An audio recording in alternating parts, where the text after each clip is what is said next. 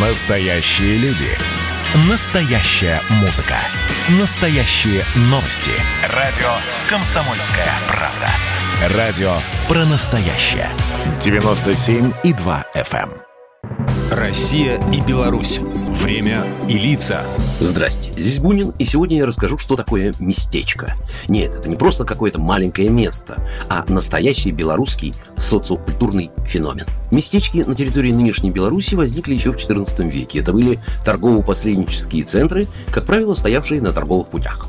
Местечки сочетали черты городского и сельских поселений, а их население занималось как сельским хозяйством, так и привычными городскими ремеслами. Когда местечки только появлялись, создавались они по относительно стандартному трафарету. В центре площадь, на которой можно было проводить серьезные ярмарки, а в стороне ремонтные мастерские, способные обслужить всех приезжих, и на окраинах сельские жители жили. Половина из тогдашних белорусских местечек очень быстро получила магдебургское право. Это такое право на самоопределение.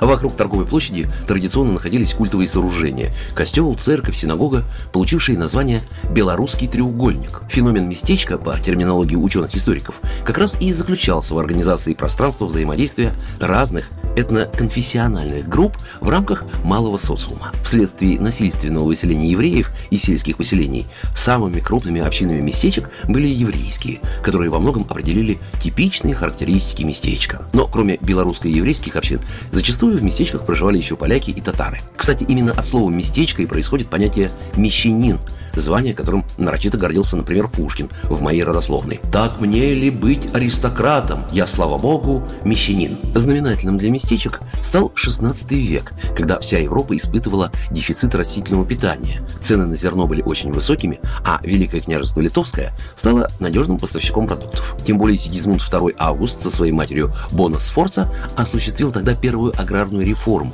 так называемую «волочную меру», и эффективность сельского хозяйства многократно возросла. В этих условиях местечки оформились в сборные пункты продукции для отправки в Европу. Вырученные денежные средства шли на развитие ремесла, инфраструктуры и инвестиций в сельское хозяйство. Такая же урбанистическая модель в то время получила распространение по всей Центральной и Западной Европе, так что местечки делали Беларусь по-настоящему европейской страной. Оглядываясь назад, можно сказать, что это была та самая смычка между городом и деревней на белорусской земле. Позже уже в наши дни эти поселения давно превратились в рядовые райцентры, но в мир белорусских местечек можно окунуться сегодня всего лишь в нескольких десятках километрах от Минска, например, Ивенец или Раков. Первые еще называют Академией керамического искусства.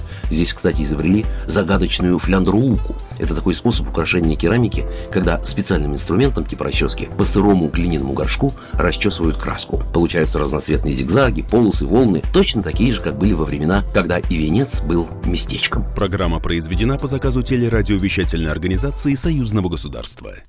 Россия и Беларусь. Время и лица.